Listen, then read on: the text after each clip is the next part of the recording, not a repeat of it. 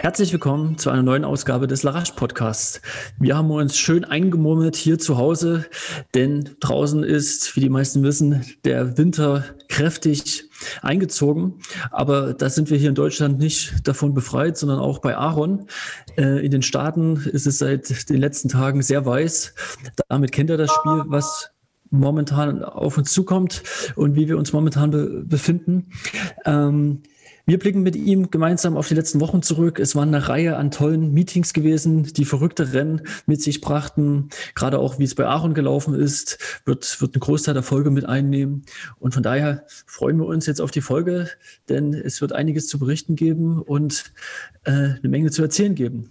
An meiner Seite ist wie immer Markus Hergott. Servus. Und herzlich willkommen auch Aaron. Hi Leute. Wir starten direkt mit Rückenwind ins Jahr 2021 und möchten euch unsere neuen Partner an unserer Seite Regulat Pro vorstellen. Was ist Regulat Pro?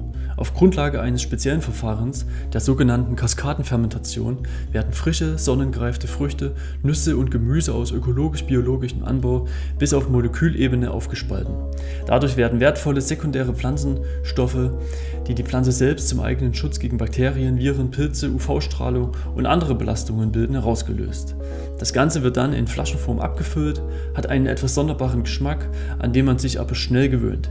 Die Formel ist bereits bei zahlreichen Sportlern und Leistungssportlern erfolgreich im Einsatz und zeigt sogar bei mir einen positiven Effekt. Ich nutze aktuell zwei Produkte seit circa vier Wochen. Einmal Regulat Arthro und einmal Regulat Immune. Und seitdem sind zumindest meine Rückenschmerzen nach Läufen reduziert. Probiert es gern aus. Hierzu gibt es einen Kennenlerncode, mit dem ihr 20% auf die Produkte von Regulat Pro erhaltet. Alles weitere dazu auf regulat.com oder bei uns in den Show Notes. Jo, Aaron, äh, bei dir ist es wieder früh am Morgen. Du hast gerade frisch gefrühstückt und bist jetzt für die Podcast-Folge bereit. Wie geht's dir erstmal? Ja, also mittlerweile ist auch schon 10.30 Uhr. Ich musste aber relativ früh aufstehen, weil wir ein Covid-Testing hatten. Das haben wir zweimal pro Woche meistens, um halt sicher zu gehen, dass wenn wir halt verreisen für Wettkämpfe, ähm, jeder auch gesund ist und wieder nicht irgendwas verschleppen. Aber an sich geht es mir eigentlich ganz gut. Ähm, ist relativ viel passiert die letzten Wochenenden, äh, wettkampftechnisch. Und ja, ich freue mich ein bisschen darüber zu sprechen und das so ein bisschen zu rekapitulieren. Ja, auf Strava hat man schon gesehen, ähm, stand bei dir jetzt in den letzten Wochen drei Wettkämpfe an. Trotzdem hat es sehr stabil 130 bis 150 Wochenkilometer an Umfängen. Ähm, wie verträgst du das so, so viele Wettkämpfe und äh, gleichzeitig so eine doch relativ hohe Kilometerbelastung? Ja, ich wollte einfach mal dieses Jahr gucken, wie es klappt. Wie gesagt, wir hatten ja den Trainerwechsel gehabt und ähm, ich wollte einfach einmal gucken, wie es aussieht, wenn ich jetzt mehr Kilometer mache. Ich muss sagen, am Anfang hatte ich es doch nicht so gut vertragen, wie ich es dachte. Also nicht irgendwie, dass ich mich verletzt hätte oder sowas oder dass da irgendwas los war. Ich war einfach müde gewesen. Und dieses 3000 Meter Rennen, was ich dann ähm, hatte, ein paar Tage nachdem wir den ersten Podcast aufgenommen haben, war dann leider doch nicht so gut gewesen, ich wollte. Ähm, ich will mich jetzt nicht übermäßig beschweren. Ich bin eine 802 gelaufen, was für mich eine okaye Zeit ist. Aber ich hatte mich, ich hatte mir natürlich äh, mit meinen Workouts und mit dem, was ich mir eigentlich zutraue, viel, viel mehr erhofft. Und ich bin auch sicher, dass ich jetzt äh, mehr zeigen kann. Ähm, ja, genau. Also ich war einfach ein bisschen platt gewesen. Ähm, dieses Rhythmusgefühl, das vom schnellen Laufen hatte ich noch nicht so intus gehabt, weil ich jetzt die ganze Zeit halt für längere Strecken trainiert hatte. Ich hatte den Halbmarathon in Dresden gehabt oder jetzt auch äh, mehrere Zehnerinnen. Und da war das, wie gesagt, so, wie so ein Schock fürs System, dass ich plötzlich irgendwie Kilometer um die 240 oder unter 240 laufen musste. Das war ich irgendwie gar nicht mehr gewöhnt im Wettkampf. Und genau, dann äh, das 3000 Meter Rennen ist ja jetzt schon eine Weile her. Ähm, und dann kamen erstmal zwei Crossrennen. Vielleicht bevor wir zu den, ähm, bevor wir zu den Crossrennen gehen, ist ja auch so, Marcel hat es ja auch schon gesagt, gerade bei Hallenrennen braucht man immer so ein bisschen Rennerfahrung jedes Jahr neu, um wieder reinzukommen. Ich glaube, ähm, Fabian Clarkson hat auch drunter geschrieben, er ist auch mal mit einer 802 oder 803 in die Saison gestartet und im nächsten Rennen dann eine 57 gelaufen. Ist es bei dir auch so, dass du jedes Jahr wieder aufs Neue dich in der Halle zurechtfinden musst? Ja, also ich würde schon sagen, dass da was dran ist weil tatsächlich ist jedes Jahr mein schlechtester Wettkampf der erste Wettkampf. Es war letztes Jahr so gewesen, da habe ich eine 407er Meile eröffnet und bin dann zwei Wochen später eine 404 gelaufen. Ähm, vor zwei Jahren bin ich sogar nur 4,12 gelaufen im ersten Wettkampf. Ähm, das ist erstmal immer ein bisschen Anpassungssache, egal wie äh, gut die Form davor war auf, auf dem Zehner. So eine Meile oder 3000 Meter ist ein ganz anderes Tier und da brauche ich einfach so drei, vier Wochen, bis ich wieder an dieses schnelle Tempo gewöhnt bin und vor allem dieses Tempogefühl auch habe. Also wie gesagt, man, man weiß ja erstmal gar nicht, wie schnell man überhaupt laufen soll. Und dazu kommt noch, dass in den USA die Bahnen ähm, oversized sind. Das heißt, ich bin auf einer 291 Meter Bahn gelaufen und wie gesagt, aus Europa kennt man es eigentlich nur mit 200 Metern und 400 Metern. Und da ist es noch ein bisschen komischer, finde ich, weil man halt, also ich habe das Gefühl, ich weiß manchmal gar nicht, wo ich bin im Rennen, ähm, habe da gar keine Orientierung. Und besonders bei so einer Strecke wie 3000 Meter ist man erstmal voll verwirrt. Gibt es da irgendwie einen Grund, warum die so krumme Bahnen dort bauen mit so seltsamen Zahlen? Ja, ich glaube, das liegt daran, dass das Infield, ähm, also der Kunstrasen im Inneren des, des, Start, äh, des ja, der Bahn, ähm, meistens ein Footballfeld ist. Das heißt, es hat die Maße von einem Footballfeld und irgendwie ähm, kommt es dann immer so hin, dass die Bahn, die direkt darum gelegt ist, halt eine krumme, krumme Meteranzahl hat. Ähm, ich finde es auch ein bisschen komisch, wieso macht man es nicht 900 Meter länger und dann auf 300 statt 291, aber ich glaube, die Amerikaner, die interessieren Meter irgendwie reichlich wenig, auch wenn wir alle Wettkämpfe in Meter haben eigentlich. Ja, ich, ich glaube auch, die mit Meter können die sowieso nicht so viel anfangen. Ja, ähm, aber das war schon das Stichwort irgendwie kurze kürzere Wettkämpfe in der Halle irgendwie zum Eingewöhnen, aber dann dein erstes Crossrennen war ja dann gleich doppelt so lang, das war ja sechs Kilometer. Und da konntest du auch Zweiter werden hinter einem Marokkaner, der eine Bestzeit hat von 28,02 auf 10 Kilometer. Das ist ja dann schon gar nicht so schlecht. Hinter dem kann man auch mal Zweiter werden, oder? Ja, das war ja komisch gewesen. Also wir sind da ans Ende der Welt gefahren in, in Wichita, Kansas. Ähm, ich denke nicht, dass irgendein Zuhörer da schon mal gewesen ist. Wenn ja, dann ähm, mein Beileid. Also es ist wirklich nicht viel zu tun dort. Es ist quasi so das Dead End der USA. Ähm, wird ja auch The Great Plains genannt, also so Kansas, Nebraska, ähm, die Staaten, Oklahoma, weil einfach alles komplett flach ist und man irgendwie meilenweit sehen kann, es, es gibt halt wirklich nichts zu tun. Aber wir waren halt wegen dem Wettkampf dort und es sind nur vier Teams angetreten. Einmal zwei Teams in unserer Conference, Wichita und Temple, und dann ein äh, NAIA-Team. Das ist nochmal was anderes als ähm, NCAA. Ähm, und ja, also wie gesagt, es waren nur vier Teams und ich hatte jetzt nicht gedacht, dass da so viel äh, Competition ist. Und dann bin ich halt vorgelaufen und dann plötzlich nach einer Meile ziehen zwei Typen an mir vorbei, aber mit so einer Wucht. Und ich denke mir, was ist denn jetzt los? Bin ich im falschen Film? Laufe ich gerade so langsam? Und ja, hat sich herausgestellt, wie gesagt, nach dem Rennen, dass die beiden Typen äh, von diesem NAIA-Team waren, Oklahoma City. Und ich habe die sofort natürlich gegoogelt, weil ich dachte, was ist denn da los? Den einen habe ich am Ende noch abfangen können, den habe ich am letzten Hügel übersprintet. Aber der andere war halt äh, fünf Sekunden weg gewesen. Ich habe gedacht, was ist denn hier los? Wer ist denn das? Ich, also ich will mich jetzt nicht irgendwie, äh, äh, ich will nicht blöd klingen, aber ich dachte halt, dass ich das Rennen in der Tasche habe. Dann ist ein Typ, von dem ich noch nie gehört habe, von irgendeiner Uni, die ich nicht kenne, halt so weit vorne. Und da habe ich halt gegoogelt und hat sich herausgestellt, dass der Bestzeit von 1329, 10200 und 2802 hat auf der Bahn. Und da war ich erstmal total perplex gewesen, was der bei dem Rennen zu suchen hatte. Kann, kann ich gut nachvollziehen. Ähm, ich wollte auch noch mal, weil du so beschrieben hast, Kansas, ihr Vater irgendwo hin. Wie, wie laufen denn solche Vergaben ab? Welcher Austragungsort darf sich denn für so, so eine Art von Rennen überhaupt bewerben? Weißt du da ein bisschen was? Also, naja, man kann, man kann eigentlich überall, wo ein Cross-Country-Kurs ist, kann man sich, kann man Rennen veranstalten und dann äh, dahin reisen. Also es ist, ist ja, jedes Wochenende sind ja ganz viele Rennen in den ganzen USA. Wir haben halt gewählt, dahin zu gehen, weil es der gleiche Kurs war wie unser Conference-Kurs, den wir ähm, jetzt letztes Wochenende gelaufen sind. Und dadurch konnten wir uns den Kurs halt einmal angucken und sehen, wie alles aussieht und ähm, wo die Schwierigkeiten sind, nur mal halt da ein bisschen Erfahrung zu haben. Das ist der Grund, warum wir hingefahren sind. Und noch eine Nachfrage zu den Du hattest diese, diese Abkürzungen gehabt, wie, wie, wie eine Uni, die irgendwie ein NEIA oder irgendwas Status hat. Wie, ja. wie, wie ist das zu verstehen?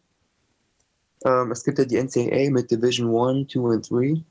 Mhm. Und dann gibt es äh, noch separat davon NAIA. Ich bin jetzt auch kein Experte, aber das ist quasi nochmal ein anderer Dachverband. Also es ist nicht die NCAA, sondern ein anderer Verband, der eine Sportliga hat quasi. Und es ist ein bisschen komisch, weil die, die ist halt anders organisiert als die NCAA und die Teams sind auch im Mittel langsamer, aber die haben halt ab und zu richtig krasse Läufer, weil ich habe jetzt erfahren, ähm, weil ich mit jemandem darüber geredet hatte, dieser Typ, der äh, das Rennen gewonnen hatte, der sollte eigentlich nach Florida gehen zu einer Division One Uni. Mhm. Aber was mit seinen Transcripts war nicht ganz richtig. Er wurde nicht aufgenommen, ähm, weil er irgendwie zu alt war oder irgendwie seine Noten nicht gepasst haben. Und er wollte aber trotzdem in die USA gehen und deswegen ist er dann halt an diese NAIA-Uni gegangen, weil ähm, er da quasi für laufen wollte, weil er quasi da, ich glaube, da sind die Regeln nicht so strikt, was das Alter angeht. Und ähm, ah, okay. deswegen hat er dafür dann die Erlaubnis bekommen, dort zu laufen. Also ich, ich würde da auch vorschlagen, vielleicht nehmen wir das Thema auch nochmal für irgendeine Folge uns vor, weil das, ich, wie die Einordnungen sind, welche Regeln, wie Meisterschaften ausgetragen werden, das können wir bestimmt nochmal ein bisschen umfassender beleuchten. Ja. Ich will aber gar nicht so sehr jetzt hier von den, von den eigentlichen Themen äh, uns abbringen. Kommen wir vielleicht äh, jetzt zum deinem letzten Rennen jetzt am, war es am letzten Wochenende oder am vorletzten? Das waren ja die Conference, die Conference Championship. Und da bist ja die Quali für die Nationals gelaufen. Genau. Also das ist auch ein bisschen kompliziert dieses Jahr, weil ähm, es irgendwie sehr schwammig ähm, formuliert ist, wie man sich qualifizieren kann für Nationals. Es war halt folgendermaßen gewesen, wir waren wie gesagt wieder ähm, an dem gleichen Ort wie beim ersten Crossrennen.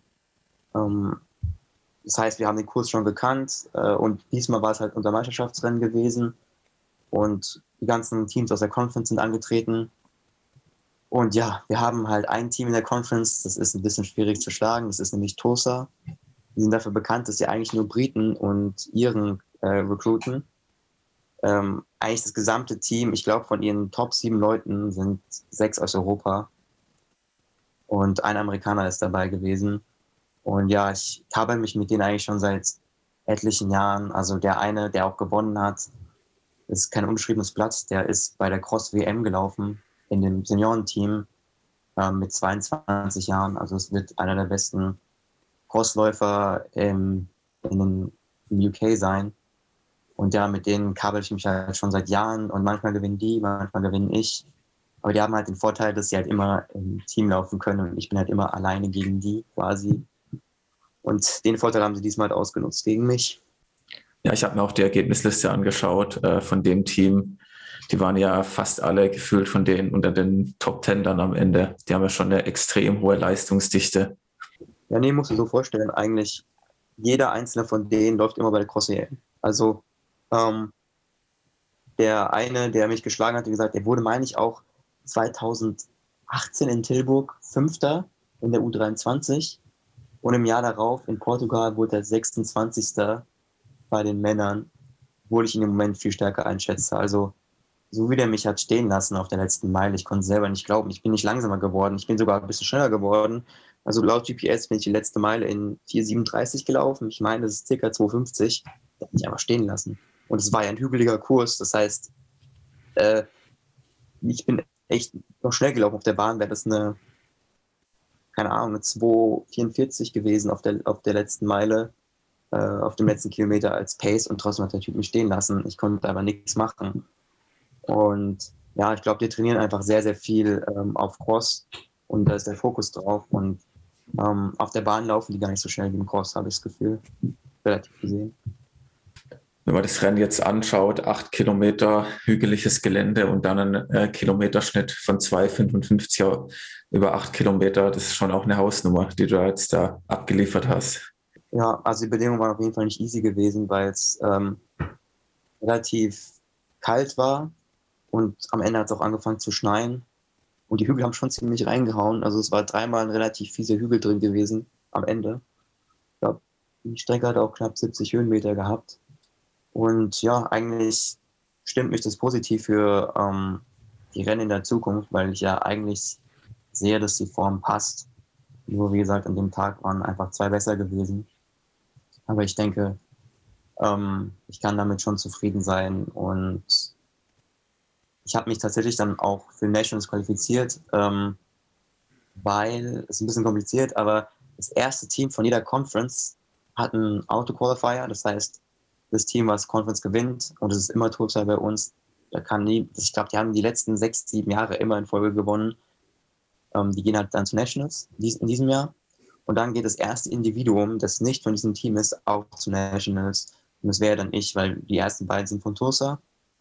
Und dann kam ich, dann kam wieder einer von Tulsa und dann kam mein Teammate von Cincinnati.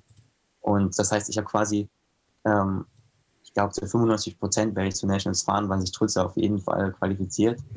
Jetzt muss halt mein Teammate, der Fünfter wurde, darauf hoffen, dass er ein ähm, At-Large-Bid bekommt. Das heißt, irgendjemand aus dem Komitee wird dann sechs random Tickets vergeben an Leute, die es deren Meinung nach verdient haben, zu Nationals zu fahren, ähm, die aber nicht das erste Individuum waren oder auch nicht zum ersten Team gehören. Ist alles ein bisschen kompliziert dieses Jahr, aber ich sollte, wie gesagt, dabei sein. Das ist die Hauptsache. Ja, das war das, das große Ziel. Ähm, ich habe trotzdem wieder zwei äh, Nachfragefragen. Äh, einmal, war der Boden gefroren, dass das damit auch jetzt nicht so, ähm, also dass du nicht so versunken bist? Das, das hat ja schon nochmal eine große Auswirkung. Ich muss sagen, matschig war es nicht gewesen, also da kann ich mich nicht beschweren. Also es war in manchen Kurven ein bisschen, weil wir hatten, war nach, nach den Frauen dran gewesen, war es schon ein bisschen schlitterig, aber es war jetzt nicht matschig per se. Also der Boden war von der Beschaffenheit eigentlich ganz okay gewesen.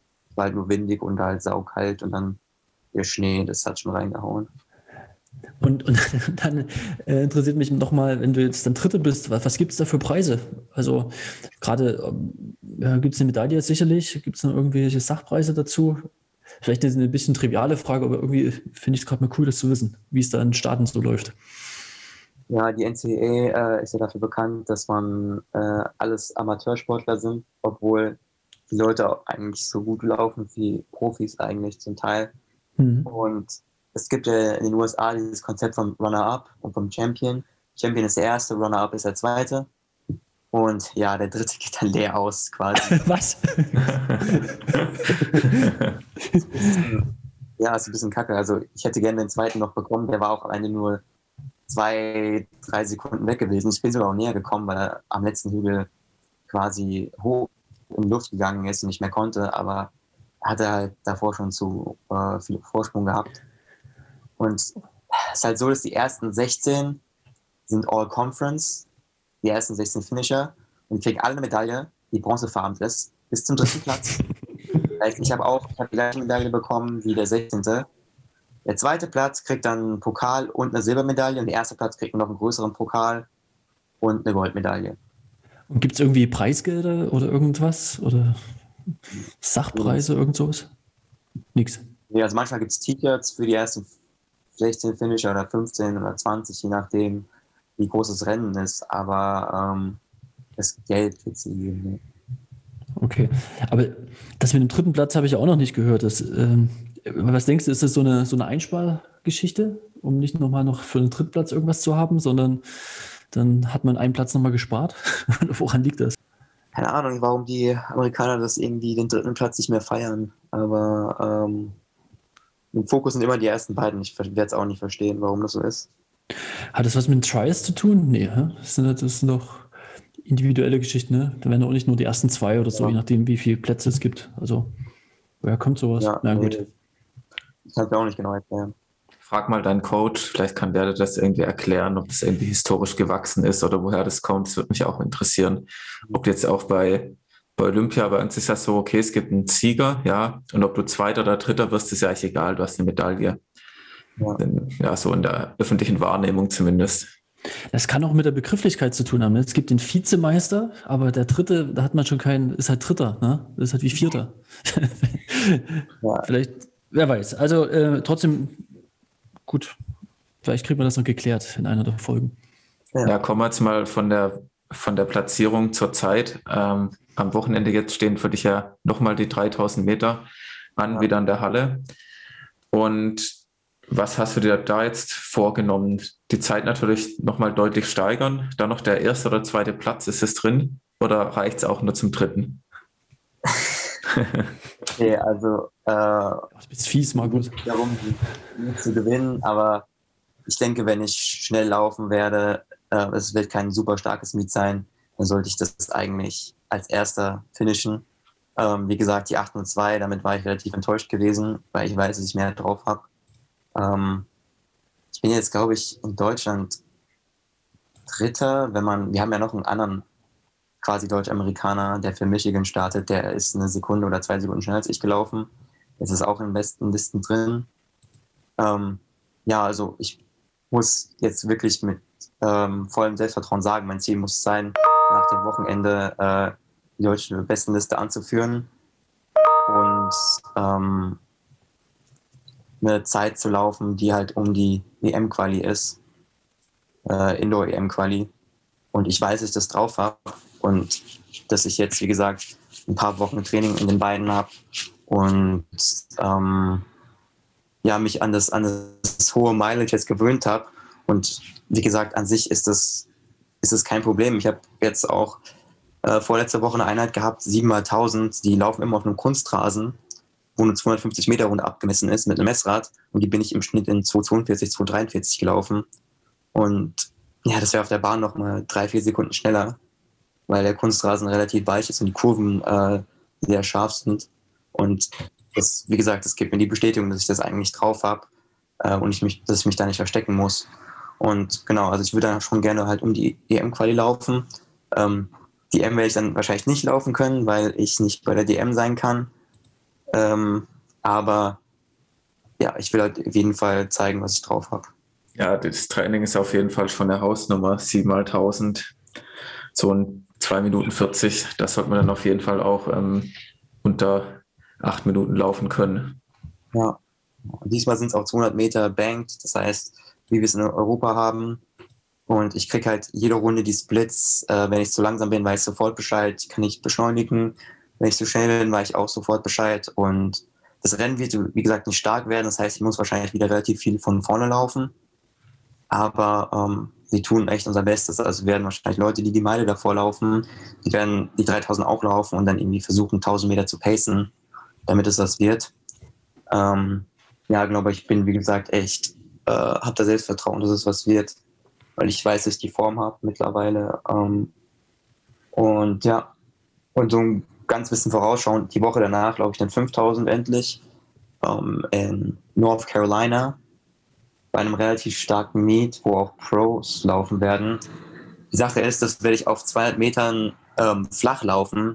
Das heißt, man kriegt eine Conversion in den USA. Und dieses Wort Conversion, das bin ich kein Fan von, weil zum Teil, also es ist kein Witz, da werden aber abersinnige Zeiten entstehen dadurch. Ähm, ein Beispiel ist irgendwie, dass der jetzige Erste in der NCAA, der ist, steht in der Liste mit einer 1336, meine ich. Rat mal, was der Typ wirklich gelaufen ist in seinem 5000 Meter Rennen. Das ist halt converted. 13. 44, 45 oder so. Noch langsamer. Nee, ich kann es euch sagen. Er ist, glaube ich, 14, 16 gelaufen. Ja, das. ja, so wie halt. ähm, Fairness halber muss ich sagen, dass er das äh, in der Höhe gelaufen ist auch. Das heißt, in der Höhe, da kriegt man sowieso eine extrem hohe Conversion.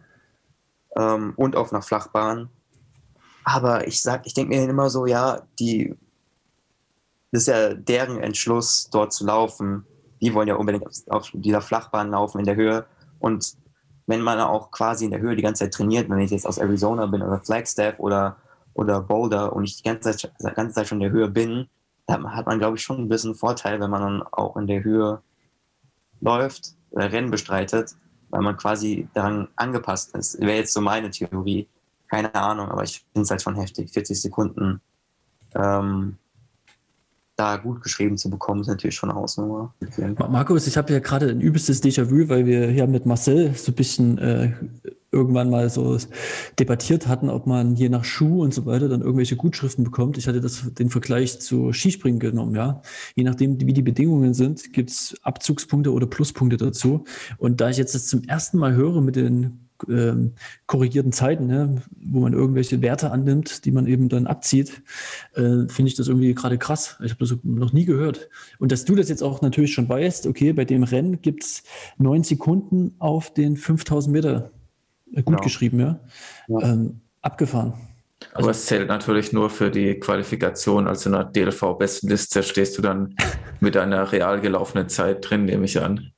Ja, nee, zu 100 Prozent hast du recht. Und ich stehe dann auch quasi äh, in der USA-Datenbank, in meinem Profil steht meine Bestleistung trotzdem nur als 14.00 drin. Aber wenn ich dann halt in der Bestenliste geführt bin, steht dann halt 1351 da. Und dann steht da ein Hashtag dahinter. Hashtag ist halt äh, dafür, dass das eine Flachbahn ist. Oder ein Ad. Ein Ad steht für Altitude. Das heißt, dass die Zeit in der Höhe gelaufen wurde. Und ähm, wie gesagt, ist dann so ein Indikator, okay, es ist nicht die reale Zeit, sondern eine Zeit, umgerechnet wurde. Ähm, und wenn ich dann auf die Zeit draufklicke und aufs Profil gehe, steht dann halt da meine reale Zeit da. Aber ich, ich denke, das hat auch damit zu tun, was wir eingangs gesagt haben, ne? da überall die Bedingungen ein bisschen anders sind, auch irgendwie eine Steilkurve, keine Steilkurve etc. Und dann ist natürlich der Gedanke ehrenhaft, ne, dort irgendwo versucht, zu versuchen, in so einem riesen Land, wie es die Staaten sind und unglaublich unterschiedliche Bedingungen, das irgendwie zur, eine Vergleichbarkeit herzustellen, gerade wenn es um Qualifikationen zu Nationals geht, ja. Ich kann mich wieder mal, der, der Skiläufer bei mir, ja, äh, wir hatten auch so Umrechnungstabellen, äh, wurden zu DDR-Zeiten aufgestellt. Und zwar gab es natürlich auch immer eine, eine, standardisierte Strecke, wo man die Zeiten kannte aus Generationen von Sportlerleben. Und je nach Schneebedingungen, ob das jetzt ein Haschschnee war oder ein Neuschnee oder ein drei Tage alter Schnee und so weiter, gab es zigtausend Varianten. Und dann sind dann Umrechnungstabellen entstanden, was denn die Zeit unter, ich sag mal, normalen Bedingungen äh, gewesen wäre. Ja. Und das, das hat dann manchmal zur Freude oder für Freude gesorgt und manchmal natürlich auch für, für irgendwie lange Gesichter. Aber solche Spielvarianten sind auf jeden Fall legitim und wahrscheinlich, also ich hatte es jetzt noch nicht in der Leichtathletik gehört, ähm, ja, einfach auch wahrscheinlich logisch, ja. Ja, es macht ja eigentlich selbst jeder fast jeden Tag. Dann ist man irgendwie eine profilierte Strecke beim Dauerlauf gelaufen und sagt irgendwie, ja, das war zwar nur 420, aber flach wäre es eine 410 gewesen, dann ist irgendwie heiß und es zieht sich irgendwas ab. Oder auf einer Waldrunde sagt man, auf Asphalt wäre das jetzt so und so schnell gewesen. Man neigt ja schon selbst immer dazu, sich das irgendwie, ich will jetzt nicht sagen, schön zu reden, sondern so ein bisschen zu bereinigen. Ist ja auch alles gut und recht, aber wenn es halt irgendwelche Wettkämpfe und Ergebnisse geht und deren Vergleichbarkeit, ja, würde ich sagen, in der Leichtathletik ist, hat jetzt auch keinen Einfluss auf irgendwelche Bestenlisten oder Weltbestenlisten oder beim DLV. Deswegen ist es auch schon in Ordnung. Aber ansonsten zählt einfach nur das, was man gelaufen ist. Und wenn man halt einen Wettkampf in der Höhe rennt, irgendwo in, in Kenia oder in Äthiopien oder in Flagstaff, dann bringt es dir jetzt in der offiziellen Bestenliste halt auch nichts. Ja. Gibt es einen Hitzewert, der noch mit berücksichtigt wird, wenn es, was weiß ich, 35 Grad sind? Gut, Halle ist jetzt wieder was anderes, ja, aber wenn es draußen so warm ist, weißt du was, Aaron? Ähm, nee, darf, davon weiß ich nichts. Also es ist wirklich nur Indoor ist immer die. Ja, Indoor äh, ist das okay. Ja, ich würde sagen, dann machen wir mal Indoor weiter. Und zwar haben wir noch einige Hallenmeetings, über die wir reden können. Beginnen wir mal mit dem Hallenmeeting in Dortmund. Das war jetzt ja letzte Woche, wo erfreulicherweise im A-Lauf über die 1500 Meter gleich drei deutsche Läuferinnen die Norm von 412 für die Hallen-Europameisterschaft unterbieten konnten. Die Kati Kranz, die ähm, Katharina Trost und die Elena Burkhardt, die sind alle unter 412 gerannt. Es war schon echt ein äh, ganz starkes Rennen auch vor allem von Elena Burkhardt, die sah irgendwie 400 Meter vorm Schluss schon so fertig aus. Und ich dachte eigentlich, die bleibt jetzt gleich stehen, aber die hat da einfach nicht locker gelassen, ist dran geblieben und ist dann auch noch eine 411 gerannt.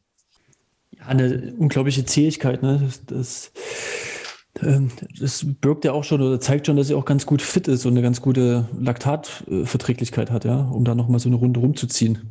Oder Aaron, wie würdest du sowas bewerten, wenn du da schon ganz schön fertig bist und dann trotzdem noch ganz gut Kontakt hältst? Weil es kann ja auch ganz schnell mal komplett nach hinten losgehen, ja. Ja, klar, auf jeden Fall. Ähm, das ist auf jeden Fall ein gutes Zeichen. Ich habe das Rennen nicht gesehen, also ich habe nur den, den Finish, ich meine, die Finish-Bilder gesehen und da waren eigentlich alle drei relativ dicht beieinander gewesen und ich glaube, sie sah da auch am fertigsten aus äh, im Finish, aber das ist am Ende egal, weil die Zeit zählt ja. Und ich glaube, mit den Zeiten kann man, ähm, denke ich, zufrieden sein, vor allem, weil es ja auch eine Norm ist und ähm, darauf kann man dann aufbauen. Auf jeden Fall. Und ähm, bei den Jungs ist auch der Marvin Heinrich im B-Lauf über 1500 Meter die Norm gelaufen. Die liegt bei den Männern bei 3,41,50. Er ist eine 3,40 gelaufen. Ja, beim A-Lauf hat man dann doch gedacht, dass es ein bisschen schneller wird. Der Marius Probst ist ausgestiegen. Karl Bebendorf ist eine 3,42 70 gelaufen. Da hat man jetzt anhand der schnellen 800 davor auch gedacht, das ist vielleicht noch ein bisschen zügiger. Es war jetzt auch der A-Lauf. Ja, müssen wir mal schauen, wie es in den nächsten Rennen noch so aussieht. Also irgendwie, ich weiß nicht, der A-Lauf da, irgendwas ist da so ein bisschen schief gelaufen. Das nicht, waren nicht ganz so die Ergebnisse, die man sich vielleicht erhofft hätte. Ja, ich hatte ähm, die Ergebnisse vom C-Lauf gesehen. Ich meine, er wurde in 3,47 gewonnen. Und dann dachte ich dann, oh Gott, wenn das jetzt der C-Lauf ist und er schon 3,47 äh, der Sieger hat, wie sieht es dann erst aus im A-Lauf oder im B-Lauf? Aber ähm, die Steigerung war dann als linear jetzt nicht so vorhanden, aber trotzdem waren die Ergebnisse, denke ich, ähm, ganz gut gewesen. Ich glaube, eine Menge Leute können damit echt zufrieden sein. Ja, und ähm, das Highlight war ja dann bei den Männern der A-Lauf über die 800 Meter. Ähm, da ist ja der Kramer, Schott und der Marc Reuters ja gelaufen und die haben auch so vorne so einen Dreikampf ausgefochten, kann man auch sagen. Der Holger Körner hat wieder wie in Karlsruhe Tempo gemacht. Sein Tempo wurde da in Dortmund eher nicht angenommen. Und eher der Dreikampf war dann so das Ziel. Wer von den dreien ist der schnellste? Das war so ein bisschen vielleicht auch schon im Hinblick auf die Europameisterschaften mal so ein kleines Kräftemessen. Das konnte der Andreas Kramer für sich entscheiden. Der Schwede vor dem ähm, Adam Schott. Und Marc Reuter war dann doch schon relativ deutlich irgendwie mit drei, vier Zehntel dahinter. Ich glaube, er hätte die beiden schon gern geschlagen an dem Tag. War zumindest so mein Eindruck. Oder ja, so wenn man ihn kennt, er will ja schon eigentlich immer jedes Rennen gewinnen, ge egal gegen wen. Also äh, Marc ist ja die ähm, Norm, ist ja dieses Jahr schon eine richtig starke Zeit in der Halle gelaufen. Und ich denke, auf der kann er sich jetzt erstmal mehr oder weniger ausruhen und da wird jetzt ein Rennen, das jetzt, sag ich mal, suboptimal ist, ähm, nicht, nicht irgendwie davon, äh, davon wegnehmen, wie gut das eine Rennen war. Und ich denke, dass da, äh, wie gesagt, dass, ja, dass man halt sieht, dass die Form durchaus da ist und dass er das dann auch noch in anderen Rennen zeigen wird. Ja, davon gehe ich auch stark aus. Deutscher Meister wird er wahrscheinlich werden mal gucken, wer da noch mit eingreifen kann. Da bin ich mir eigentlich relativ sicher, dass er sich den Titel holt und dann schauen wir mal, wie es bei der Hallen-EM aussehen wird. Hat auch Markus, ich komme noch rüber, dann laufe ich auch die 800 Meter. Genau, ja, aber dann äh, die erste Runde schon unter 50, bitte. Oh, das könnte schwierig werden, aber ich tue mein Bestes, das ist versprochen. Was ist ja, die, die, die, die, erste Runde unter 50 ähm, wird natürlich einfach. Ich meine, die ersten 400. Ja, genau. ja, man muss aufpassen, wo man hier läuft, ne? Das haben wir jetzt gelernt. Ja, genau. Nee, ich laufe das einfach auf einer 80 Meter Bahn, dann kriege ich eine 10 Sekunden Conversion auf 200 Meter und dann passt es schon. genau. genau. Oder wenn du um, um einen Esstisch drumherum läufst, ich weiß nicht, dann ist dann die Conversion irgendwie, dann brauchst du irgendwie fast gar nicht mehr laufen, dann kannst du schon spazieren gehen wir hatten wirklich den Joke schon gemacht, weil wir haben ja eigentlich in der Uni haben wir eine Indoorbahn. Die nutzen wir aber nicht. Wir laufen immer auf dem Kunstrasen, halt die Indoorbahn bei uns so schlecht ist. Ich glaube, die Innenbahn sind 186 Meter eine Runde. Ich weiß nicht, wer darauf gekommen ist. Das ist, glaube ich, wieder, weil die um ein Basketballfeld herum gemacht wurde. Aus den 50er Jahren. Und die Bahn ist wahrscheinlich die schlechteste Bahn, die ich je gesehen habe in meinem Leben. Ich habe mir auch gesagt, also wir haben uns die Ergebnisse angeguckt wir haben die Conversions gesehen im Team und machten, äh, haben so gedacht, ja, was ist, wenn wir jetzt eigentlich äh, bei uns in der Armory laufen, dann müssten wir doch wahrscheinlich auch 30 Sekunden Conversion bekommen, weil die Bahn absoluter Rotz ist und dann fahren wir alle zu Nationals. Mehr oder weniger. Das wäre doch mal eine Idee. Ja, wir sollten eigentlich da einen Wettkampf machen, genau. Frag mal deinen Coach, was er davon meint.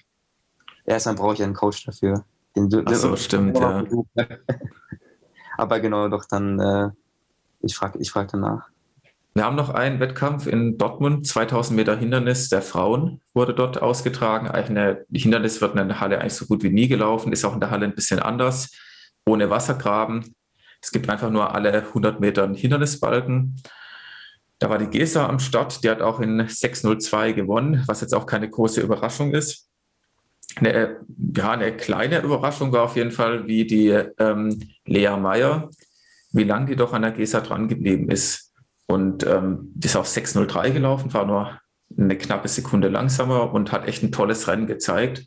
Und wenn man 6.03 über Hindernis läuft in der Halle, dann kann man schon auch draußen in Richtung 39 gucken. Und das ist natürlich auch ähm, die ein oder andere Norm für eine Europameisterschaft oder auch ja, eine Olympianorm ist jetzt vielleicht ein bisschen hochgegriffen, aber muss mal gucken, was die Lea Meyer da im Sommer veranstaltet. War auf jeden Fall eine sehr starke Leistung von ihr in Dortmund.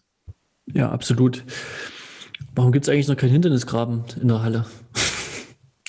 Ja, ich hatte die Vermutung, der Wassergraben ist unter der Weitsprunganlage, weil unter dem Absprungbalken beim Weitsprung war die, der war die ganze Zeit nass. Also immer wenn sie da die Nahaufnahme gezeigt haben vom Weitsprung, vom Absprung, da war die ganze Zeit Wasser. Da habe ich schon gedacht, vielleicht ist da irgendwie ein Wassergraben drunter versteckt, den noch niemand gefunden hat. Aber war dann, war dann anscheinend nicht so ich bin kein Hindernisexperte, auf keinen Fall. Bin ich noch nie gelaufen. Äh, mein Trainer meinte immer, ich bin dazu nicht gelenkig genug. Ähm, ich wollte es nicht herausfinden. Aber ich denke halt auch, dass gerade der Wassergraben halt so ein bisschen der springende Punkt ist bei der ganzen Sache im wahrsten Sinne des Wortes halt auch. Und ich, das natürlich, wenn er jetzt noch ein Wassergraben dabei wäre, ähm, die Zeit nochmal anders aussehen würden. Ich weiß jetzt nicht, ob der, der irgendwie durch ein anderes Hindernis ersetzt wurde oder ob das einfach komplett ausgelassen wurde, aber ähm, denke schon, dass es ein guter Anhaltspunkt ist für eine, äh, eine Outdoor-Leistung. Aber man muss es halt mit so einem Grain of Salt nehmen, weil, wie gesagt, es ist kein Hindernisgraben dabei und der macht, glaube ich, irgendwie so das meiste aus beim Hindernislaufen. Ja, das wird man dann äh, draußen sehen. Der Indikator war für mich eher für die Lehrmeier die Gesa, die ja schon auch 903 gelaufen ist über die Hindernisse draußen ja, und deswegen, dass sie so lange an der dran geblieben ist, war auf jeden Fall eine sehr gute Leistung und ich denke mal, da scheint das Training auf jeden Fall anzuschlagen. Jo, und dann gehen wir doch mal straight nach Frankreich, oder? Wo jetzt die ähm, letzten Wettkämpfe gestern Abend noch stattfanden, ähm, die ja auch unglaublich, also Markus, du hast schon gesagt, äh, du hast noch nie so ein, so ein packendes und von den Ergebnissen her so ein krasses Leichtathletik Hallenmeeting gesehen, ja? Ja, ich weiß gar nicht, wo wir da jetzt anfangen sollen. Vielleicht auch, um den Bogen zu schlagen. Es wurden auch 2000 Meter Hindernis bei den Frauen dort gelaufen. Ähm, dort hat ähm, die Winfried Javi aus Bahrain gewonnen in 5,45. Und es ist jetzt auch die Weltbestleistung. Es gibt ja keinen Weltrekord über diese Strecke. Ja, es, auch, ähm, es war auf jeden Fall schon eine sehr gute Leistung zur Eröffnung gleich. Aber dann ging, haben sich die Ereignisse ja mehr oder weniger überschlagen. 1500 Meter Frauen-Weltrekord von Gudaf Zegay in 3,53,09. Die Laura Muir ist als Britin da eigentlich untergegangen, ist Landesrekord gelaufen in 3,59. Und was man gar nicht jetzt in der Übertragung gesehen hat, war die Hanna Klein, die auch mit 4,06 eine deutliche Hallenbestleistung und die Norm für die Hallen-Europameisterschaft gelaufen ist. Aber klar, wenn du im Rennen läufst, wo vorne Weltrekord gelaufen wird, ja, dann ist, äh, ist das TV-Bild nicht bei dir, aber es war trotzdem auch ein super starkes Rennen von der Hanna. Und die kann jetzt, denke ich mal, schon relativ sicher mit der Hallen-EM rechnen. Drei Plätze gibt Bei den deutschen Meisterschaften wird nochmal gelaufen, da wird man es dann sehen, aber sie ist jetzt schon deutlich vor, vor den anderen, die in Dortmund gelaufen sind von der Zeit her. Ich finde es auf jeden Fall saustark, die 406. Das ist ja wirklich deutlich die Norm und es ist halt schade, wenn es in so einem Rennen untergeht, aber ähm, ja, aus deutscher Sicht sollte man das nicht äh, vergessen und das auch erwähnen, finde ich. Ja, ich habe das Rennen ja gesehen und ähm, also ich habe das noch nicht, sowas habe ich wirklich noch nicht gesehen. Die Zega ist, also es wurde Tempo gemacht, viel zu schnell am Anfang. Also ich weiß nicht, die sind, glaube ich, die, die ersten 200 Meter in 29 tief irgendwie angelaufen oder 28 hoch und Die ist da einfach munter mitgelaufen. Die 400 Meter waren auch noch richtig schnell. Es waren Rundenzeiten, 30 Sekunden. Und dann wurde es aber irgendwie langsamer und da war auch eine 34er Runde dabei oder 34,5. Und da habe ich dann gedacht, okay, sie haben es versucht, irgendwie richtig schnell zu laufen, vielleicht auch übertrieben schnell. In, es war am Anfang Anfangstempo irgendwie auf 3,40. Und das wird jetzt halt heute nichts. Und dann hat die einfach nochmal Gas gegeben. Dann hat die irgendwie nochmal 30er Runden draufgepackt und ist dann Weltrekord gelaufen. Wenn man zwischendrin schon langsamer geworden ist, das habe ich wirklich noch nicht gesehen. Das war schon ähm, ein heftiges Rennen. Ja, wer weiß, was bei der 34 los war, ob sie da das mal kurz ein bisschen geschlafen hat oder so. Weiß man nicht, ne? Aber ja, also mal, ich hätte es auch so eingeschätzt, dass es, dass wenn man einmal so, so einen Einbruch hat, wobei eine vier, vier Sekunden auf so einer Runde ist natürlich enorm viel, ja, da muss er auch irgendwo ein bisschen geschlafen haben. Ähm, ja, das würde ich jetzt nicht sagen. Also hätte sie diese Runde jetzt nicht geschlafen, wäre er noch drei Sekunden schneller, was soll sie dann laufen? 3,49, ah, 3,48. Deswegen, also es, es ist einfach kein, so dieses typische Welt, die typischen Weltrekordrennen laufen ja immer nach dem Schema ab. Es gibt einen Pacer, der macht einen super Job, der läuft relativ gleichmäßig das Tempo, die laufen hinterher und können vielleicht irgendwie auf den letzten 200 Metern der Halle oder draußen die letzten 400 noch ein bisschen zulegen. Aber das war so unrhythmisch und am Anfang auch schon so viel zu schnell. So funktioniert das normalerweise nicht mit Weltrekorden, gerade über 1500 Meter und aufwärts. Da braucht man ein gleichmäßiges Tempo. Deswegen, das hat mich schon echt beeindruckt. Ja, und auch bei den Männern, die 1500 Meter, war auch ein äh, beeindruckendes Rennen von Jakob Ingebrigtsen. Der hat gewonnen mit fünf Sekunden Vorsprung. Über 1500 Meter natürlich eine Welt. Der ist 3,31,80 gelaufen, ist auch ähm, ja, fast Hallenweltrekord gewesen. Und der Hallenweltrekordler, der Samuel Tefera, ein Äthiopier, der ist auch in dem Rennen mitgelaufen. Also der Weltrekord ist 3,31,04. Der hat auch die Hallen-WM 2018 gewonnen in Birmingham und der ist am Ende Zehnter geworden. Also er hat versucht, vorne mitzulaufen und ist dann hinten raus gnadenlos eingegangen. Ja, und fünf Sekunden zwischen dem ersten und zweiten, also das ist schon eine richtige Hausnummer. Aaron, hast du das Rennen gesehen? Ähm, ich habe nur die Ergebnisse gesehen. Ich kriege manchmal die Sachen nicht so mit wegen der Zeitverschiebung. Aber ähm, ja, ist auf jeden Fall krass, wie wir halt, äh, der Jakob ist immer noch 20, wie er quasi ein Weltklassefeld so deklassiert mit fünf Sekunden. Das muss man sich immer so vorstellen. Man darf sich das nicht in Sekunden vorstellen, sondern wirklich irgendwie, was das an Distanz bedeutet, dass die Leute da wirklich, keine Ahnung, ähm, 30 bis 40 Meter hinter ihm sind äh, und er quasi Mutterseelen allein finisht, ist natürlich super stark. Ähm, ich habe am meisten, glaube ich, aber gesehen von den 3000 Metern der Männer, ähm, wo ja auch fast ein Weltrekord gelaufen wurde. Aber ich wollte noch mal ganz kurz zu, zu Jakob. Ne? Ich hatte mir das gerade angeguckt und ich fand auch so von der Beinmuskulatur und so weiter da auch noch mal, also das ist irgendwie kräftiger als jetzt noch mal vor einem Jahr oder so. Und, und auch noch mal ganz deutlich diese Oberkörper, der irgendwie so nach vorn geneigt ist. Ja, alle anderen sind ein bisschen zurückgelehnt, aber der ist da wirklich bewusst irgendwie eine Haltung irgendwie so eine, schon deutlich nach vorn.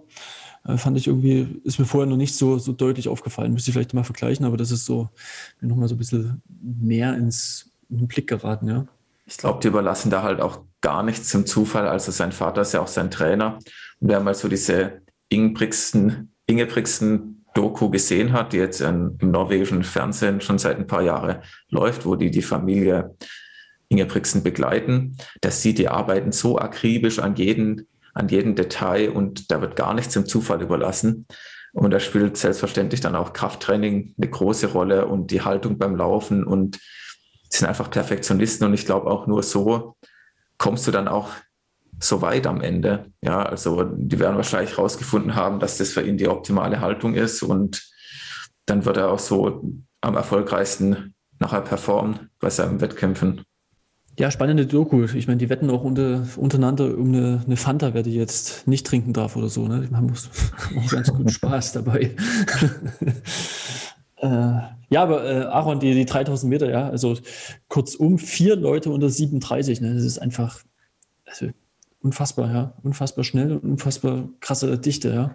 Ja, auf jeden Fall. Vor allem diese ähm, 724 Wir haben es ja ähm, vorher schon beredet, dass vor allem mit diesem Schlusskilometer von 2,23 ähm, ja, ist einfach mal ein 2,28er Schnitt in der Halle auf drei Kilometer. Das ist natürlich schon heftig. Vor allem dann wir mit dem Kick. Ähm, ja, ist irgendwie, ich habe das Gefühl, im Moment, ähm, es regt natürlich wieder die Diskussion zu den Schuhen an, aber im Moment sind vor allem auf der Bahn äh, gerät man so auf ein ganz neues Level, was die Zeiten angeht und die Leistung.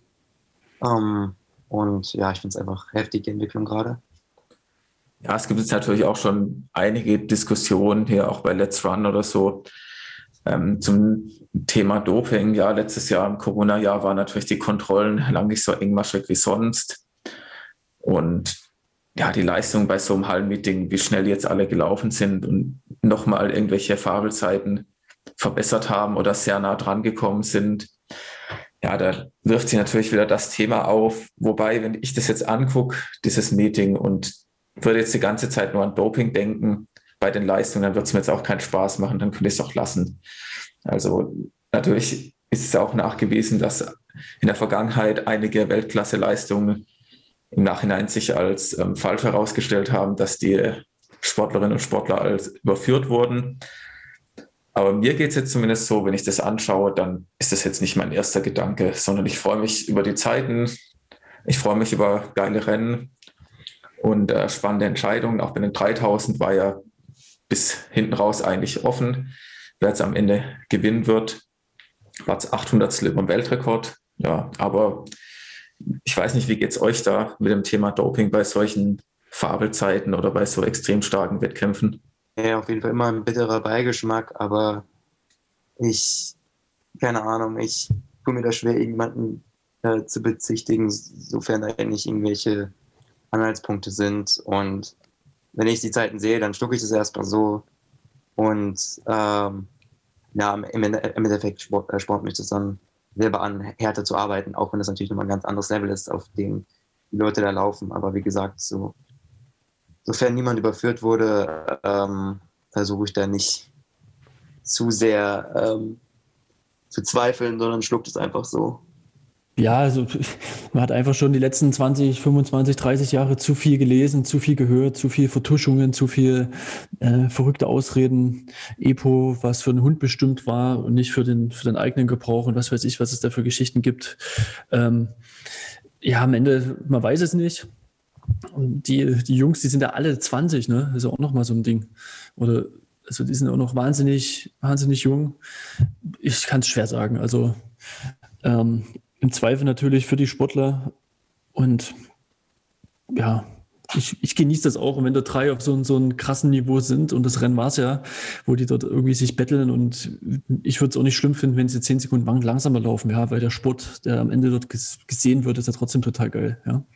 Also die Positionskämpfe und so weiter. Und ob sie dann mal ein kmh weniger rennen, das wäre auch für mich nicht schlimm.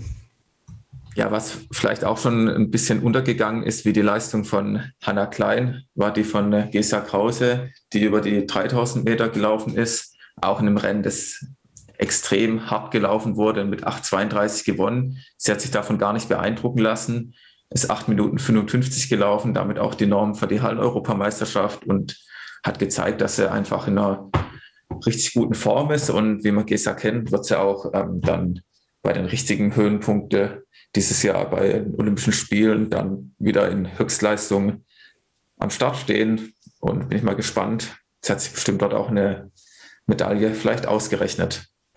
Jo, haben wir wieder einen großen Ergebnisteil vor uns gehabt, aber es macht doch einfach so viel Bock, ja, und äh, sich da ein bisschen mehr mit den Ergebnissen und den Feldern zu beschäftigen. Ähm, Gerade auch von Hintergrund, wenn Normen fallen, wenn krasse Leistungen gebracht werden, die irgendwie schon ein bisschen absurd sind. Ähm, ich hoffe, das ist, ist so, okay für euch. Wenn da irgendwie mal ein Einschub kommt, das ist zu ausführlich, dann könnt ihr auch gerne was schreiben dazu. Ansonsten ähm, gehen wir jetzt nochmal so weiter, was, was wir sonst so noch so gesehen haben. Ihr wisst ja, Aaron ist ja ein Athlet, der viel auf Strava und so weiter unterwegs ist. Äh, eine Person, die mehr aus dem Radsport kommt. Äh, und zwar Thomas Pitcock, ist ein sehr junger Radfahrer, der war jetzt bei der Cross ähm, äh, WM dabei im, im ja, Cyclocross. ist dort Vierter geworden. Das ist ein junger Athlet, ich glaube erst 22 Jahre, aber äh, der vierte Platz war nicht das, was, was wir jetzt so besprechen wollen, sondern eher äh, sein Ausflug zu einem schnellen 5-Kilometer-Lauf, den er selbst auf Instagram mit einer 13,25 äh, angibt. Und das ohne groß irgendwie kritisch mit äh, Augenzwinkernd oder irgendetwas äh, das zu posten, sondern ganz ernst, ja. Und da sind wir natürlich, speziell Markus, äh, der die Zeiten sehr, sehr gut einordnen kann, da schon mal äh, sehr, sehr stutzig, ja. Also ich muss, dazu, ja.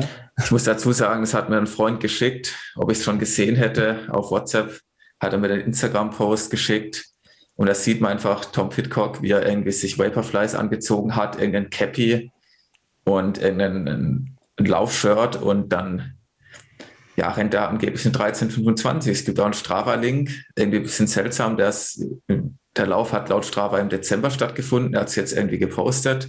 Naja, sei es drum.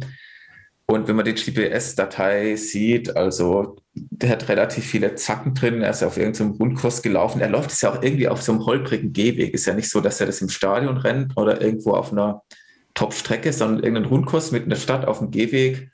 1325, ja. Und jeder, der, der einigermaßen was mit den Zeiten anfangen kann, weiß, was es für ein Schnitt ist, ja. 241 auf einen Kilometer. Und hat auch noch ein Video dazu. Und ähm, Aaron, ich habe es ja vorhin kurz mal geschicktes Video. Jetzt fragen wir mal einen Experte, nach was für ein Tempo sieht es aus? Ja, ich äh, gucke es mir gerade nochmal an, aber ich hatte das ja schon eingangs gesagt. Äh, I smell BS. Also das sieht nicht so nach 42 pro Kilometer aus. Ähm, es sieht mir eher nach, ich weiß noch nicht mal, ob es unter äh, 300 ist, wenn überhaupt. Äh, ich habe schon zu dir gesagt, ich bin letzte Woche, ähm, hatten wir einen Workout gehabt und ich bin da insgesamt, glaube ich, elf oder zehn Meilen gelaufen, das heißt 16 oder 18 Kilometer, sowas in einem Dreh.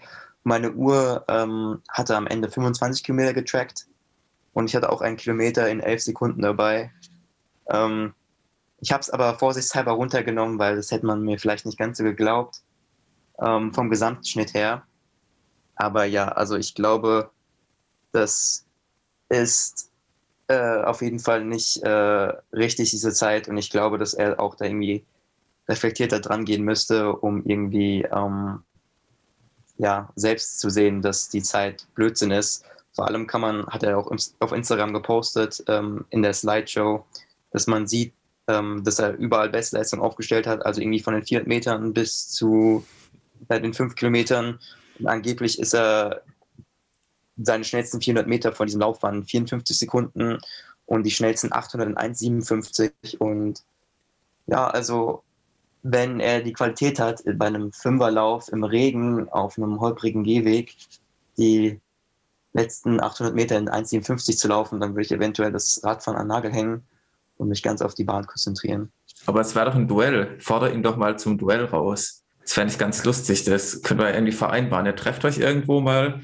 Vielleicht gibt es ja irgendwie, ähm, fährt er jetzt nicht für, für Ineos oder dachte ich dieses Jahr? Die haben doch eh genug Geld, die haben auch immer Bock auf irgendeine komische Challenge, ja. Und es soll auch Ineos ein bisschen was springen lassen. Und dann machen wir ein Duell. Und das wird dann live übertragen. Was haltet ihr davon? Ja, unbedingt ja. machen. Also, muss man mir nochmal alles angucken auf Strava jetzt auch die Leistung. Äh, oh, Aaron kriegt kalte Füße, ich merke schon. langsam ist gelaufen, weil Tom Pitcock, ich bin gerade auf Strava, ich sehe nur Radfahrten im Moment. Kann es sein, dass. Der ist ja Radprofi. Ja, der ist ja Cyclocrosser, die müssen ja ihr Rad von ab und zu mal irgendwie ja. so unter den Arm nehmen und damit so ein bisschen durch den Sand rennen. Ja, also ich glaube auch, der wird wahrscheinlich eine eine super V2 Max haben und ähm, der wird auch Top-Ausdauerwerte haben und er kann auch vielleicht irgendwie 15 Minuten rennen, 15, 30, irgendwas um den Dreh, vielleicht waren es auch noch 16 Minuten, aber der wird ja auch nicht die motorischen Fähigkeiten haben, allein schon ein 240er Schnitt, ja, das muss ja auch irgendwie von, von Beinen her hinbekommen, das trainiert er auch überhaupt nicht. Das ist also, wird er jetzt vielleicht zwei Jahre trainieren und voll aufs Laufen setzen und rennt dann eine 1320 oder eine 1310 das kann natürlich sein, es gibt viele Talente in anderen Sportarten, aber einfach mal so eine 1325, glaube ich nicht. Also ich bin gerade auf der Aktivität drauf, die ist ja ein, an sich sogar schon vom 18. Dezember, also ist eine Weile her und der erste Kilometer der Einheit, für den hat er genau 0 Sekunden gebraucht. also man kann daran erkennen, also er ist das, er hat diesen 5 Kilometer Lauf in einen 9,35 Kilometer Lauf gepackt.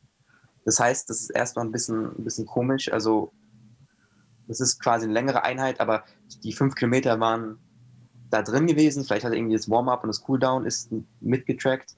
Aber allein die Tatsache, dass der erste Kilometer äh, 0 Sekunden ge gebraucht hat, zeigt schon, dass der GPS einfach nicht funktioniert hat und dass es einen schlechten Tag hatte. Und ja, keine Ahnung, diese Einheit sieht einfach nur schrecklich aus. Also, ähm, ja. Ahnung, wie man als seriöser Sportler das irgendwie so posten kann. Ja, das, das sehe ich auch so. Da haben wir es, glaube ich, auch schon äh, genug besprochen, ne? das, das Reflexionsvermögen von so einer Leistung. Du gehst da auch nicht irgendwie hin und äh, fährst irgendwie AlpUS hoch und sagst dann, ich bin jetzt äh, 33 Minuten gefahren, obwohl alle wissen, 37 ist das absolute Schnellste, was irgendwie Pantani oder so mal gefahren ist. Und du sagst 33 Minuten und dann guckt man hin und dann ist, sind die ersten zwei Kilometer einfach nicht da. Ja? Und das, das wäre ja auch irgendwie ja, blöd. Ja? Vielleicht wollte er einfach auch nur, dass alle drüber reden. Das hat er hiermit erreicht. Es hat auf Instagram tausende Kommentare und ähm, ja, es hat auch ein Sebastian Kinde was drunter geschrieben und andere Leute. Und vielleicht war das einfach nur sein Ziel, ein bisschen zu provozieren und äh, mal zu schauen, was so andere dazu meinen. Genau, was ich sagen wollte, ist, äh, es befindet sich auch ein Segment auf dieser Route, das er viermal durchlaufen ist. Das heißt, es war wie gesagt ein Rundkurs gewesen. Und diese 0,31 äh, Kilometer ist er am schnellsten 38 Sekunden gelaufen. Das unter, äh, entspricht 203er Pace. Das heißt, ähm, er hat die letzten paar hundert Meter noch mal ein bisschen gesprintet, ist Richtung 200 Pace gegangen, was 12 Sekunden sind auf 100 Meter. Also gut ab auf jeden Fall. Also schön, dass wir das jetzt nochmal so schön auseinander dezidiert haben. Äh, Finde ich gut. Also da eigentlich, wie gesagt, haben wir jetzt schon gesagt, ist ein besseres Urteilsvermögen zu so einer Leistung, das wäre einfach mal wünschenswert. Ja. Ähm, kommen wir noch zum letzten Thema. Es gibt einen neuen leitenden Bundestrainer. Ich meine, Aaron, du hast jetzt noch nicht so viel Kontakten zu Bundestrainern generell gehabt. Hattest du jetzt schon zu dem Nachfolger von Thomas Dreißigacker Kontakt, zu Werner Klein? Nee, tatsächlich nicht. Ähm, ich wurde ja jetzt in den Kader aufgenommen, verspätet, aber ich habe bislang noch keinen Kontakt gehabt. Nee. Ich, ich frage mich ja immer, wenn so eine äh, neue Instanz eingef also ein neuer Posten neu vergeben wird, was, was würde ich dann als erstes machen? Und ich denke mir immer, ich würde schon erstmal sagen, ich versuche irgendwie die Leute abzuklammern, äh, die im Kader sind, oder ich schreibe zumindest mal eine Willkommens-E-Mail oder irgend sowas, ja, sagen, hey, lieben Dank an den, meinen Vorgänger Vorgänger, äh, ich bin der neue Bundestrainer, wenn irgendwas ist, bla bla bla, ich werde mich auch in nächsten Zeit bei allen melden oder irgendwie sowas, ja. Also ich denke, das wäre das äh, was ganz Normales, oder? Das hat er bestimmt auch gemacht. Ich meine, der DLV, der schickt halt dann alle ein Willkommensfax, ja. Und ich weiß nicht, vielleicht hat Aaron kein Faxgerät, dann ist es nicht an, angekommen. Aber gab es eine E-Mail, Aaron? Vielleicht äh, war ich jetzt zu, zu meiner Frage nicht ganz präzise. E-Mail eventuell, aber ich kriege im Moment so viele E-Mails, vielleicht ist was untergegangen, aber äh, Nee, ein Faxgerät habe ich leider auch nicht. ja, wir wollen das jetzt auch nicht so, so schlecht machen, aber ähm, na gut, ist, ist, wir, wir haben es erstmal nur zur Kenntnis genommen, oder? Also Werner Klein, neuer Bundestrainer, Thomas 30 Acker nicht mehr, was ein bisschen überraschend gewesen ist oder überraschend ist. Ich meine, es der Vertrag ging ja, glaube ich, so, ich werde einen ganz guten Kontakt über vier Jahre bis, bis Tokio und dann wäre er regulär am 30. oder 31.12. ausgelaufen, 2020. Aber jetzt Olympia verschoben ist, äh, ja, wer weiß, was jetzt genau passiert ist. Vielleicht kriegen wir auch noch mal vor die Kamera. Ähm, schauen wir einfach mal, was, was, was da so passiert ist. Gut. Habt ihr noch was? Ja, haben wir es eigentlich soweit für diese Woche, würde ich sagen. Ja, also am Ende, ich meine, Aaron stehen Rennen bevor, ja, gerade jetzt am Wochenende, da viel Erfolg dafür. Ähm, ich möchte auch nochmal an dieser Stelle für unseren Olympiakalender ein bisschen Werbung machen, wo ja Aaron, du bist ja auch mit, mit Bild drin. Ähm, das Olympia ist noch nicht abgesagt. Das soll ja vom 23.07. bis zum 8.08.2021 stattfinden. Äh, wo wir so ein Projekt auch mit Hendrik haben, ähm, dass der durch, durch den Erlös des Olympiakalenders das direkt in die Larasch Sportförderung fließt und wir auch das, was wir so tun, da ein Stück weit refinanziert bekommen. Also greift da gern zu. Und wie gesagt, Aaron ist da auch mit einem leidenschaftlichen Crossbild, ich glaube, aus Lissabon mit drin. Markus, du hast es gemacht. Ja, genau, das waren. Es sind noch äh, welche da? Ja. Es war in Lissabon bei der Cross-Europameisterschaft 2019. Ja, also ich würde sagen, war wieder eine, eine längere Folge. Wir, wir, nehmen uns ja immer vor, es soll ein bisschen kürzer sein, aber am Ende sind es dann doch ein paar Minuten länger. Ähm, hat Spaß gemacht. Vielen Dank und dann auf bald, ja. Viel Erfolg, Aaron, am Wochenende bei den 3000. Ja, vielen Dank dir. Ähm, ich werde auf jeden Fall beim nächsten Mal berichten und hoffentlich kann ich da ein bisschen positiver sprechen. Wir freuen uns. Ja.